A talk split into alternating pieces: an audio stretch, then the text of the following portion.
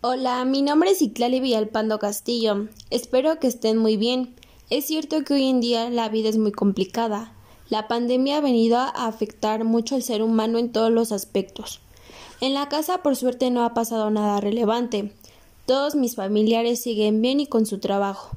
Sin embargo, han tomado muchas precauciones para evitar contagiarse, tales como mantener la sana distancia, salir solo para ir al trabajo, evitar hacer reuniones grandes, lavar los productos adquirirlos o sanitizarlos, lavarnos las manos constantemente, usar cubrebocas y careta, además de otras cosas.